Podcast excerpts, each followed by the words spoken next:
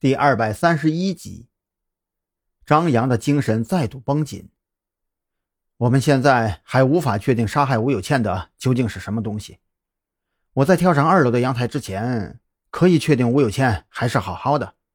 那个时候，雨桐也在下面观察情况。然后从我开枪破窗，一直到我去吴有倩的房间内，整个过程不超过八秒钟。张扬把时间卡得很稳。事实上。当时他完成这一切的整个过程，恰好也只有八秒钟，分毫不差。在这期间，我确信，如果有人从吴有倩的屋子里逃出来，一定逃不过我的双眼。但是凶手恰恰就是在这段时间内完成了对吴有倩的暗杀。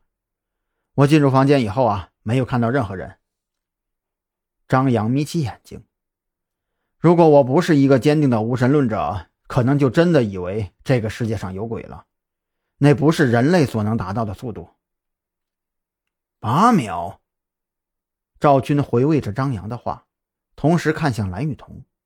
蓝雨桐解释道：“当时我一直在楼下观察，我看到的情况和张扬说的大体不差。不过，我可以把时间范围再缩小一点。吴有倩是在张扬破窗进去以后。”脸上出现痛苦的神色的，我也正是在那个时候看到他胸口冒出来一个尖锐的物体。当时天太黑了，他房子里的蓝色光线又太暗，我不能确定那个尖锐物体究竟是不是后来的东洋刀。然后吴有倩就转过身去，而我也在这个时候按照张扬的方式进入到这栋房子里。我想，就是在我进入房子的这段时间。张扬踹开了房门，也就是说，凶手的作案过程应该不超过三秒。三秒钟，完成暗杀，然后又在这狭小的空间内全身而退。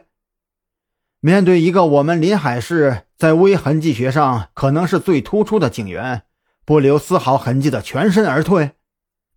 赵军瞪着眼睛，如果面前不是他最信任的两个人。他一定不会相信自己的两只耳朵听到的真相。赵队，你对那个房间调查有什么结果吗？张扬再一次确认，没什么发现。喏，赵军甩到桌上一个笔芯粗细、不足一厘米长的黑色物体，这是我们局里的东西吧？我只发现了这个。张扬嘴角抽了一下。你连我特意隐藏的针孔摄像头都发现了，却没有发现其他人存在的痕迹。张扬这不是在质问赵军，他只是在怀疑自己的对手究竟是不是人。因为就在一个小时以前，同样是他自己，也是一点痕迹都没有发现。一直以来，他最自信的地方就是自己的观察力。他一直坚信，哪怕就是在黑夜中。只要给他两秒钟的观察时间，他能掌握到的线索绝对比整个物证科的人彻夜调查所搜集到的证据还要多。难道那房间里本就没有人？赵军提出了一个设想。不可能。张扬和蓝雨桐异口同声。蓝雨桐紧接着说道：“赵队，如果你看到受伤以后的吴有倩。”就不会产生这种想法了。刺中他的那柄东洋刀虽然锋利，但是要想一下子就稳稳的连衣服一起把人的胸膛刺穿，没有一个成年男子的力量是做不到的。更重要的是，这把刀是从背后刺入，以近乎完美的角度刺穿了心脏的位置，这不可能是一个局。蓝雨桐显然猜到了赵军想说什么，我确信。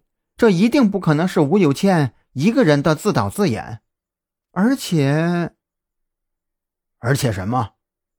赵军说完，紧接着就自己解释道：“你是不是想说，而且这几张照片也能证明，从你们走后到我回来的这段时间，一定有人重新进入过这所房子？”是的，张扬替蓝雨桐做出了回答。我甚至觉得。如果凶手当真有晚上那样飞天遁地、消失于无形的本事，那么他现在会不会就躲在这个房子里呢？这你就有点杯弓蛇影了吧？一个杀手再怎么自大，也不会拿自己的生命开玩笑的。赵军习惯性的点燃了一支烟。所以现在问题的关键就是那个曾经跟吴有倩同居的人，这个人会不会是今晚出现的童宁呢？